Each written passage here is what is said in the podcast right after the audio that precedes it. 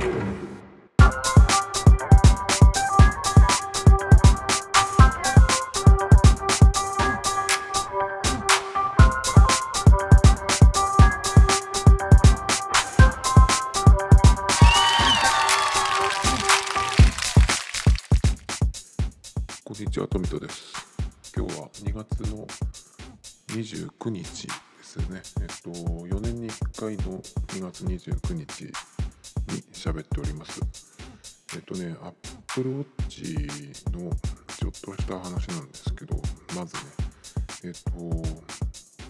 ッチフェイスって言って、この Apple Watch ってその文字盤がいろいろ変えられるんですけど、最近はよく使ってるのがタイムラプスって言ってあの写真じゃないんだけどなんて言ったらいいのかな？動画とも言えないんだけどなんて言ったらいいんだろう？まあ風景が映ってましてそれがねこう見るたびにあの短いタイプタイムラプス動画みたいな感じでねパーッとこう動くやつがあるんですけどで都市がその写真というかその画像の都市の、えーまあ、タイムラプス動画って言ったらいいのかな、えいくつかの都市が選べるんですけど、えニューヨーク、え香港ロンドンパリ上海それからマック湖っていうね湖のやつが選べるんですけどそれをね、え最近コロコロ変えてよく使ってるんですけどちょっと前に WatchOS のアップデートがあったんですよ。でその後にえーまたちょっとこの、えータイムラプスのフェイスをね使い始めたんですけどそのアップデートがあった後かな。よよく見たらなんかちょっとこれここ変わったっていうかねここがアップデートされたのかなっていう気がしていてもしかしたらまあえっ、と気づいてなかったのか。わからないんですけど。で何が変わったと思ったかっていうと場所とかはね一切変わってないんです。あの増えてないし減ってもいないんですよ。で、えーそのうん映ってる範囲も多分同じなんですけどただねその見る時間帯によって結構その風景が変わるんですね。朝と昼と、まあ、夕方夜。それからまあ夜中というか深夜。でこう変わっていくんですけど結構ねこの変化の仕方が少し変わったのかなっていう感じがするんですよ。でどういうとこで気がついたかっていうとうんとね7時頃19時頃夕方の7時頃ですね。19時頃に見た時にその夕方の景色夕景から夜にこうグッと変わる、え瞬間があったりとかこの夕焼けの感じから夜のね、え感じに変わっていくっていうのがあったりとか。あとはその雲の動きがね結構あのダイナミックになったような気がするんですよね。もしかしたら前からそうだったのかもしれないんですけど。あとこれニューヨークにするとなんですけどニューヨークにしてえっ、と0時頃夜の12時24時0時頃に見るとタワーのところにね小さく花火がなんか2発ぐらいがするんですけどこれは前からあったのかな？ちょっとわかんないんですけどもしかしたらアップデートされたのかなっていう風な気がします。ああ何箇所かねそういう風に。あれ？これ前からそうだっけかなっていう風に、え感じるのが何箇所かあとねもしかしたらアップデートされたのかなっていう感じ。でこのやっぱりねアップデートされたかどうかは別にどっちでもいいんですけど結構その時間帯によって多分さ3時間じゃないだろうなさ。うん。34時間に1回で変わってるのかなっていう感じがしてますけど。まあ細かいところもよく作られていてねまあアップルらしいなっていう感じです。まあそれはいいんですけど。今日のね本題はちょっと前にねそのニュースをね割とこう最近取り上げるネタに取り上げてるんですけど。でその中でそのなんかその時事ネタみたいなねニュースを取り上げるのもなんかその普通っぽくて違うかなみたいなね。まあ個人でポッドキャストやってるのとあってもうちょっとなんかこうジャンルを絞ったみたいな。そういう取り上げ方の方がいいのかなとか言ってたんですけどちょっと今日はねあのコロナのコロナウイルスの件でちょっとまあ個人的にまとめじゃないけどちょっとね、えー、それを中心に喋ろうかなと思うんですけどで何かっていうと結構今ってこの2月29日の時点では結構その国の方がねまあ安倍安倍総理大臣があの学校小学校公立の小中学校高校もかなえっとまあしばらくね、えー、休みにしてくださいっていうような要請をしたっていうのと、まあ、それを受けてかどうかわかんないんだけど結構その、えー、学校を休みにしてくれっていうより前だったかなこれは。えっと商業施設とかねあの一般の企業が結構そのいろいろ対応しててまあ早かったのはサンリオピューロランドが2週間ぐらいかな、あの閉めますっていうのがあってディズニーランドも閉めます閉めますっていう風になって昨日だっ閉園前の最後の日っていう感じでねちょっとなんかニュースにも出てましたねそれからえー、プロ野球もオープン戦を無観客でやるっていうのが出たし J リーグも、えっと、こっから2週間ぐらいの全日程を延期っていう風になりましたね。っていう感じで結構そのいろんな企業が、まあ、一斉にねその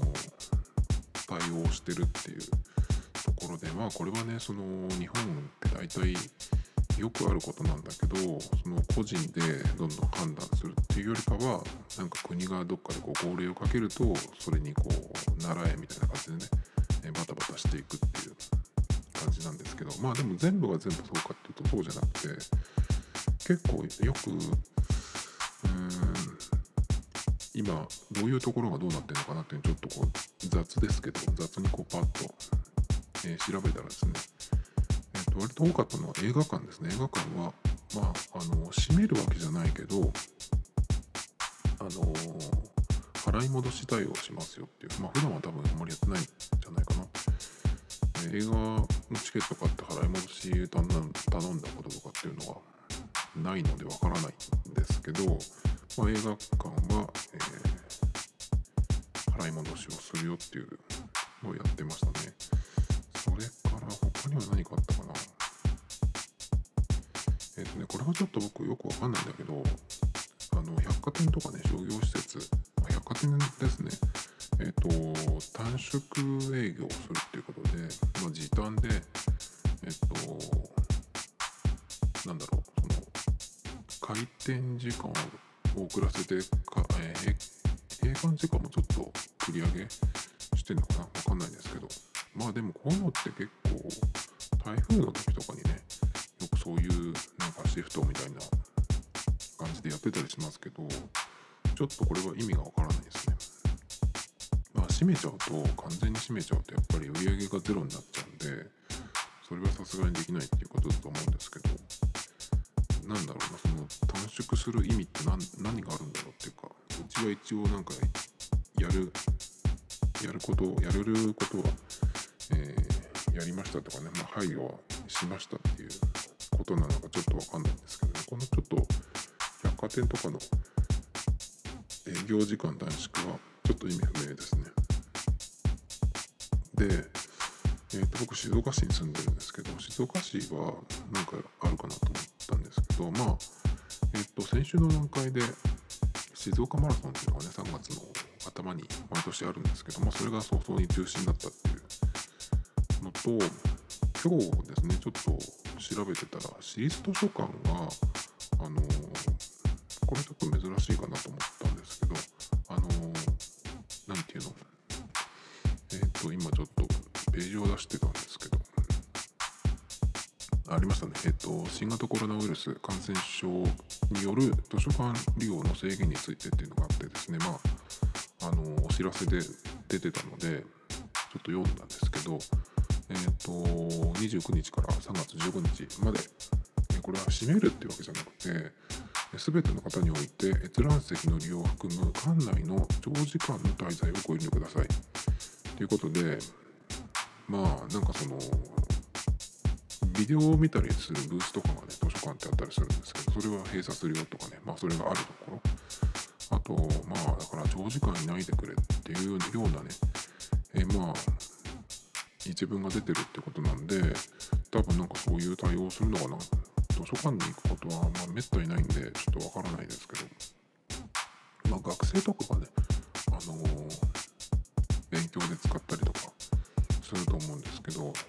あとねここじゃなくってなんかこの図書館のツイッターを見てたのかな。そしたらあのー、どこ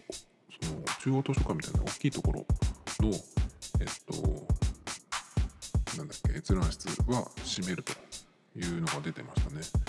まああの長時間いるその同じ人たちがえしかも密室でねいるっていうのはやっぱりえー、危ないということで、まあ、そういう判断なのかなと思うんですけど。なんかでもこれってまあ図書館に限らないんだけど年齢制限をすればいいんじゃないかなとかちょっと思うんですけどね。今ってやっぱりその小さい子も感染したっていうニュースもちょっと入ってきたりするけどやっぱり重症化して亡くなってる人っていうのは年寄りが多いですね。年寄りとあとまあえっ、ー、と病気持ってる人あと何ていうの病気っていうとまあいろいろありますけど糖尿病とか痛風とかになってるような人まあそういう弱ってる人が感染しやすい。それそれから、えっと、重症化しやすいみたいなのがあるんでまあそういうね特にその高齢者を、まあ、排除って言ったら、まあ、はっきり言い過ぎだけどそういうふうにする方がなんかいいんじゃないのかな。なんかその中途半端でね相変わらずあのやるならこう本気でやらないとこれをやってもあの全然足りませんでした。だからもうちょっとこうきつくしますみたいな感じだと全くその何て言うの？感染対策にならない。でまあ遅くなれば遅くなるほど今度オリンピックがやばくなるんで。ただでさえね今ちょっと株もえー、どこまで下がるんだっていうくらいリーマンショック並みには来てるっていう感じらしいんで。まあ早くね食い止めるには結構思い切ったことやらないといけないんじゃないのかなと思うんだけどまあそんな感じでね。どうなることやらっていう感じなんですけどまあそれで今日喋ろうと思ってるのはまあ結局今ってまどういうものかっていうのがまだよく分かってないからちょっとこう困ってる、まあ、パニック状態になってるわけなんですけどまずそのどういう、うん、ウイルスなのかどういうものなのかっていうこれがね、まあ、シンプルにすると、感染力はどうやらインフルエンザとかに比べると弱いということらしいです。で、まあ、重症化すると、えー、やばいみたいなんだけど結局その症状的にはまあその若い人とか元気な人、えーに、えー、あ若い人元気な人を基準に、え、見るとまあ要は普通の風邪とそんなに大して変わらないだからまあ熱が出たら熱を解熱剤飲んでしばらく寝てれば治るみたいなね。そういう感じの感染力が弱いものっていうのは結構そのいろんなところを見ると、うん、そういうものっていう感じですね。だからまあさっきも言いましたけどね病気持ちの人がかかるとちょっと大変らしいけど、まあ、元気な人というかね、まあ、普通のうん若い人とか普通にこう働いてる人とかだったら全然大丈夫みたいな感じなんでそんなにね大げさに取らなくてもいいよみたいなのが割とそのお医者さんの話とかねいろんなところに出てきてるのを読むとそういう感じなんですよね。で結構ねこれ僕ツイッターに流れてきたのをえっ、ー、と見たんですけどあの何て言うの今どういう状態かっていうのとまあ何を気をつけたらいいのかっていうのを医者の人の Facebook のページのリンクがあってで、えー、その方が言うにはねえっとなんだっけ。あえっとねまあ普通に全然生活してれば大丈夫だよっていうような話でした。だけど気をつけなきゃいけないっていうとこももちろんあって一番気をつけなきゃいけないのはあの病院っていうふうに言ってましたね。僕もそれは同感なんですけど、まあ、まずそのどういう自分が症状かわからないっていう人がいろんな病院に来るっていう。でしかも待ち時間も長いじゃないですか。だからそこであのコロナでも何でもない人がそのウイルスにね感染して帰ってくるっていうことがあるんでまあ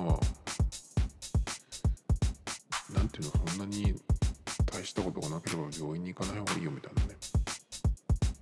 えー、感じじゃないかなと。思います。であと他に気をつけた方がいいのはまあもちろんトイレですね。トイレは、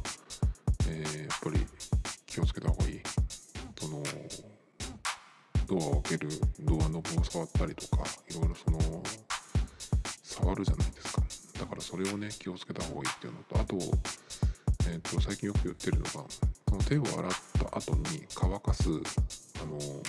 ジェットタオルジェットタオルっていうんですか。ウィーンっていうような風が出てくるやつですね。あれは実はなんかそのあれで、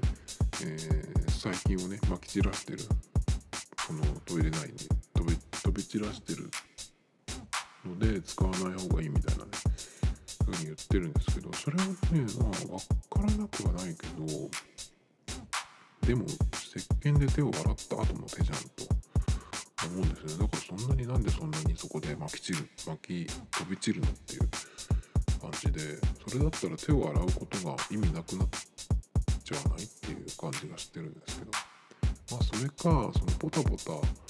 落ちた水が残っていてそこでその繁殖してでそれが次の人がこう使った時に飛び散るっていうことなのかなっていう、えー、感じはしてますけど。まあだから外に行った時に気をつけるのはまあトイレとかもそうですけどドアドアノブとかねそういうなんか触るところそういうところは気をつけた方がいいよっていうのを言ってるんですけどこのお医者さんの話では意外にねそれ大丈夫？別に気をつけなくてもあの気をつけなくてもってわけじゃないんだけどそんなに気にしなくても大丈夫だよっていうふうに言ってるのは電車とかね、えちょっと乗るぐらいだったら全然大丈夫だよっていうふうに言ってるのが意外でしたね。それからえっ、とカラオケとかも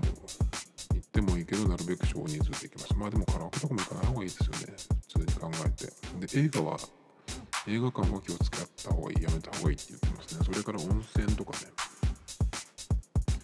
あとはまあ直接接触する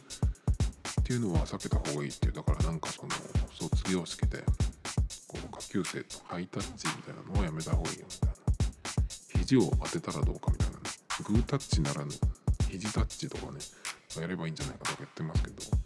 まあだから直接接触するっていうのと、まあ、密室で長い時間一緒にいるっていう、まあ、不特定多数と、一緒にいるっていうのは避けた方がいい。だから密室で長い時間過ごす。言っても不特定じゃない人だったらまあいいと。いう感じかな。もちろん感染してないっていう前提ですけどね。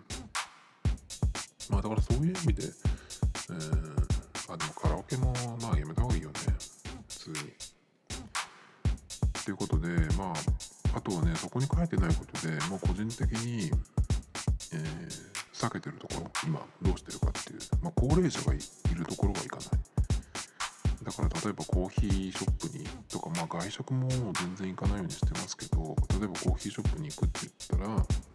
ドトールよりは客層の若いスタバに行く。まあでもこれもスタバも結構年の人最近いるから時間帯かな。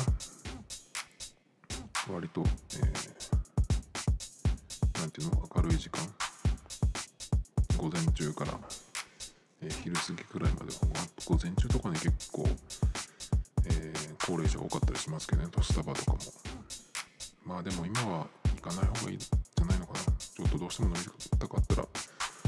25でねテイクアウトで。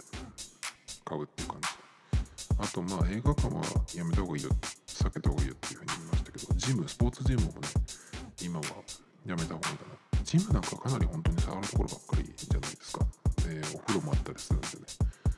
えー、もちろんお風呂は一番避けた方がいいっていうふうに言ってましたけどジム行ってお風呂に入らないで帰るっていうのなんかちょっとなんか嫌ですけどね。まあジムはちょっと気をつけた方がいいよって。あとはかなりこれ危険だなと思ったのがビュッフェですね。外食普通に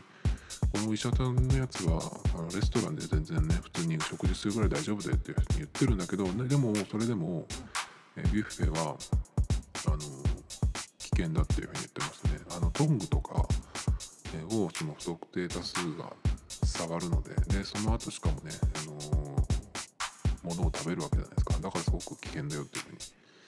言ってましたね。まあそれからまあジムのとこでも言いますけど温泉？お風呂も危ないよっていう話をしてましたね。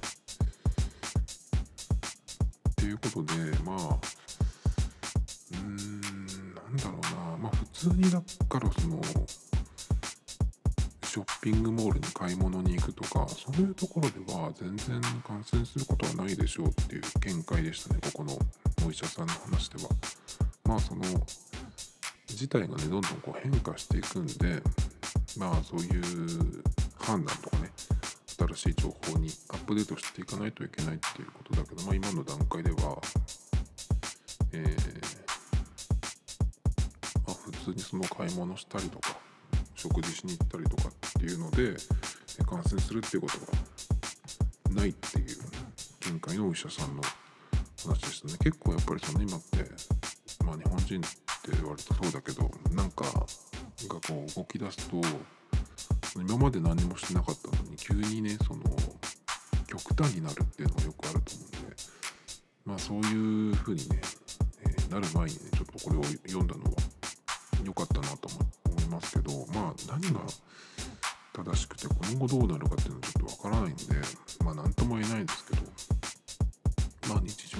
常生活まあ別にだからその自分がその病気持ちとかねで体が弱ってるとかじゃなければ普通にその日常生活全然しても大丈夫だよって。でもやっぱりその長時間密室で大勢の知らない人と一緒にいるっていうところは、えー避けるっていうのがいいっていうことですね。それとやっぱり病院が一番危ない。だからまあ行かなくていいなら病院に行かないっていうのがいいってことですね本当にね病院ってまあこういう時じゃなくても例えばなんだろうな風邪とかじゃなくて皮膚科とか歯医者とか眼科とかねまあ僕めったに病院に行かないんですけどたまに病院に行かなきゃいけないっていうふうになった時にまあ皮膚科とかね一回行きましたね。えっとそうするとやっぱり早い時間に行こうっていうふうにして行っても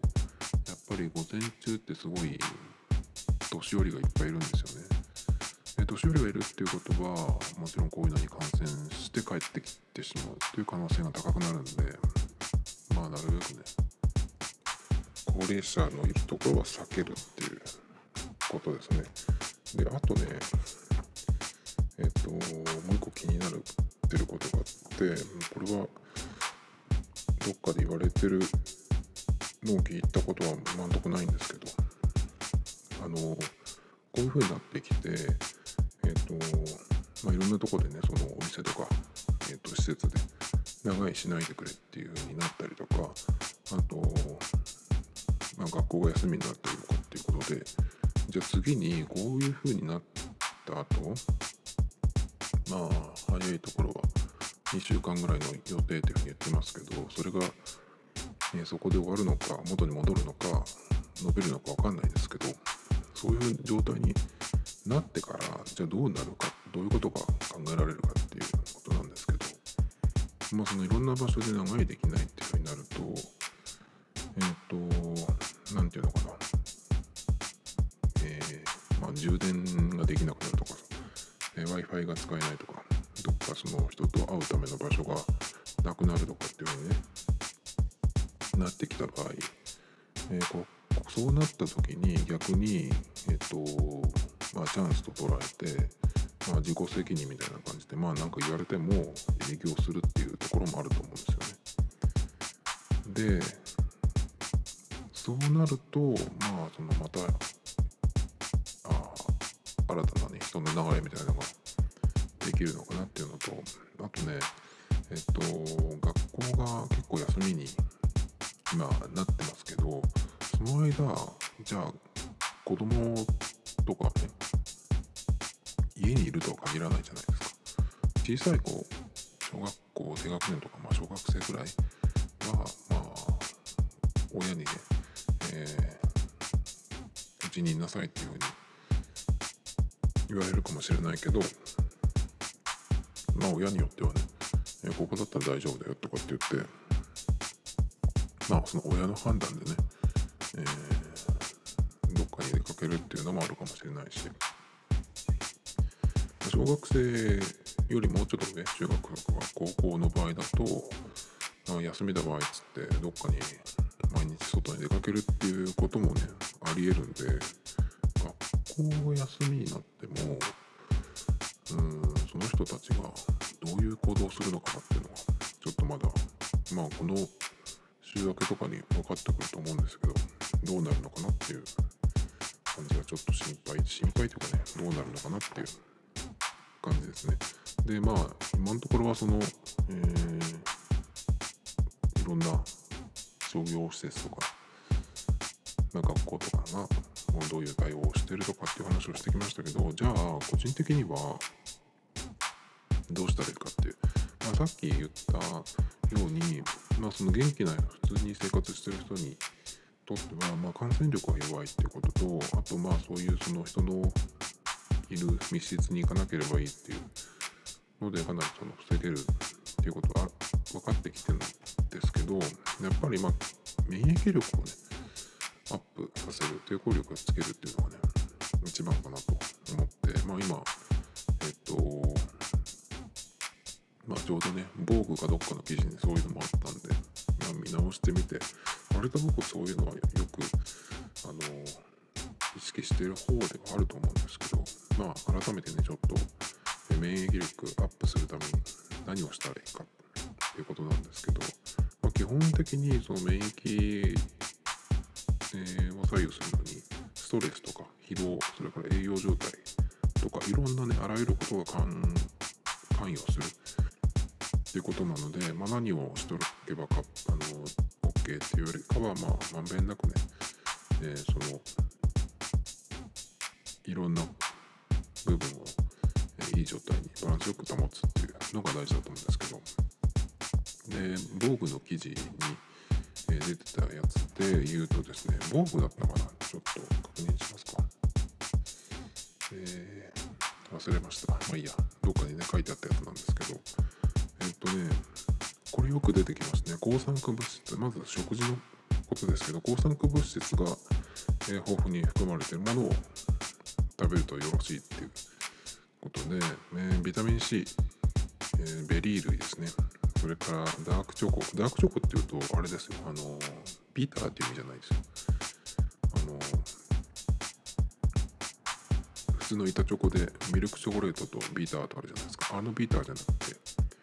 高カカオですね。カカオの比率が高いやつ。75%以上。70%以上かな。のやつが、ね、あのそういう時に出てくるチョコレートを指すんですけど、まあ、70%、75%以上。のものを、うん、食べるっていうね。それからコーヒー、えー、インゲン豆。緑茶。りんごトマト、えー、緑葉野菜だから緑の葉っぱの野菜ですね。それから脂肪分の多い魚。っていうのが抗酸化物質。を多く含んでるってことなので、まあ、この辺をね積極的に食べた方が免疫力アップによろしいということで、えー、もしねサプリを取る場合はビタミンだったらビタミン C ビタミン D それからグルタミンそれからエキナスやね。この辺がいいっていうことで、まあ、ビタミン C は結構、えー、食べ物では取れてるけどビタミン D は何から取るべきかなっていう感じでビタミン D のサプリを探すっていうのが僕の、えー、デモアプリにねチェックリストをつけてどっかに書いてあったはずなんですけど、えー、まだ見つけてないですね。グルタミンも結構飲もうかなと思ってたところでグルタミンはねあの回復にすごくいいので結構今ランニングランニングっていうか僕の場合はジョギングだと思うんですけどジョギングして10キロとか走ってきて帰ってくるとやっぱりその後とか次の日とかちょっとこう残るんですね疲れが。なのでそれの回復のためにグルタミンを飲もうかなと思ってたんですけどまあその回復もあり免疫力をアップさせるっていう効果もあるんでサプリだとねこの辺ビタミンだったら CD グルタミンそれとエキナセアねこの辺を、それから食材はニンニク。やっぱりニンニクはねいいみたいですね。ニンニク結構僕はまあ好きなんで。なんかその今だったらうちでなんか自分でラーメン作ったりとか鍋物系のやつを取るときはそのニンニクをねまあすって入れたり生で入れる時もあるけどチューブのやつを入れたりとかねしてます。なのでまあ積極的にそのニンニクをね取れる時は取っておくっていう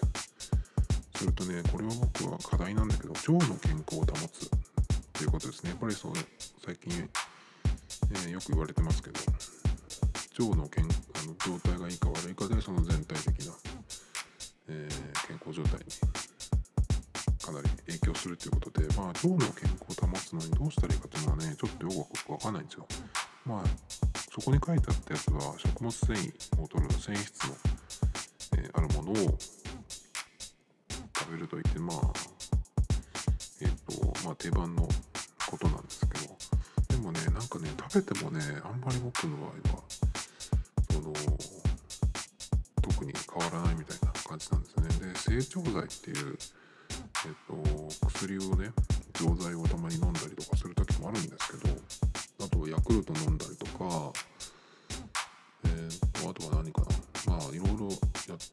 あんまり変わらないんですよね。だから何か根本的に、えー何かしないと。それかまあ食事以外の習慣なのかわからないですけど運動は結構してる方だと思うんでうんそれも関係ないのかなって感じで。水分が足りてないっていうのもちょっと、えー、心当たりといったら心当たりなんですけど冬になってくるとやっぱり飲む量が減ってくるっていうのとあとお茶とかコーヒーとかを飲んじゃうとねあのトイレに20分おきくらいに行っちゃうぐらいその利尿作用がねそこに働いちゃうのでまあそういうのもあってね冬はちょっと水分取る量が減ってくるんですけどまあ腸のねことはもうちょっとなんとかしたいなと思うんですけどこれはどうしたらいいのか僕はちょっとわからないですね。それからもちろん、えー、運動ね。運動も、と心拍数を上げる心拍数の増加ができるその強度の高い運動ですね。それと、えー、体温を上げるための運動、まあ、これは筋トレっていうふうに、えー、言えると思うんですけど、まあ、ヨガとかでもいいいいと思います。ヨガもねあの見た目はストレッチみたいですけどかなりあの筋肉に体温もすごく上がるのでいいと思います。まあ、だから、えー、体温を上げるための筋トレと心拍数を上げる、まあ、有酸素運動っていうことでしょうけど、まあ、この辺はね、まあ、僕はしょっちゅう言ってますけど、やっぱり走れる体でいるっていうのがね、やっぱり重要かなと思います。なので、まず、走れない人は筋トレから始めて脂肪を落としていって、にするっていう、これが目標ですね。で走れる人はやっぱり定期的に、えー、走るっていうのがいいのかなと思います僕も今、えー、と前回か前々回に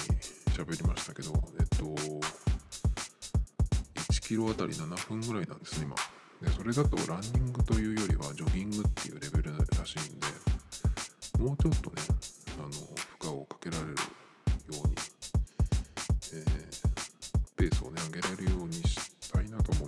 ただ今の、まあえー、と状態だとペースを上げてしまうと息が切れてしまって距離が走れなくなっちゃうんだよね。距離が走れないとやっぱりその体を強くしたいっていう目的にとってはダメになっちゃうので、まあ、それのためにペースを落として、えー、10キロ走れるようにしてるんですけど、まあ、この辺もまだまだやっていかないとなっていうことでした。で睡眠をしっかりとるまあ基本ですね。それからね最後にねアルコールと砂糖を控えめにっていうのがありましたね。で砂糖はアルコールの主要成分の一つっていうふうになったのでまあその甘いものを食べないっていう人でもアルコールバカバカ飲んでると砂糖を取ってるっていうことになるんでそうすると砂糖を取りすぎると何がいけないのかっていうと白血球の生成の、えー、低下につながるってこと。ね。そうすると今度どうなるかっていうと、え、免疫が弱体化するってことなんでまあアルコール取りすぎもそうですけど砂糖ね。白い砂糖特に。はよく言われてますけど本当にね、え、気をつけた方がいいと思います。砂糖ってまあ甘いものお菓子とかもそうですけど結局ああいうのってあのー、て言ったらいいのかな。常習性がある。ついつい食べたくなっちゃってっていうことで習慣化しちゃうんですけど、まあ、やめればまあやめられるんです結構砂糖っていうのは、まあ、僕もたまに、えー、食べますけど、まあ、今日もどら焼き食べちゃいましたけどでも本当にその、えー、習慣化してるっていう人は1個で終わらない。ずっと常にこう甘いものを何かしら口に入れてるっていう感じになるので、まあ、やめ方としては僕のやめ方は、チョコが好きだったんでそのチョコをあのさっき、えー、話にも出てきましたけどカカオが、えー、多く含まれてるダークチョコですね。高カカオチョコをね、食べてそれに慣れるようにしていきました。最初は眠かったですけど。でもそれに慣れてくると普通の、え、板チョコとかね甘すぎてねとってもじゃないけど食べれなくなってくるので。そうすればもう閉めたものなのでもう甘いものからは、ね、脱出してますでそうなってもあのたまにねちょっとそのなんかお店行った時にデザート頼んだりとかなんかそのいただき物をしてねコーヒーと一緒に食べたりとかね。そういう風にしてもあの元に戻っちゃうってことはなかなかないと思うんでなかなかその甘いものお菓子がやめれないってダークチョコ高カカオのチョコ70%以上のチョコですか。その辺からねやっていくといいのかなと思います。でコーヒーはもちろんブラックで飲む。っていう風にしていくと結構砂糖からは脱出できるのかなと思いますね。まあ、そんな感じで、えっと、まあ、今は、えー、行動パターン、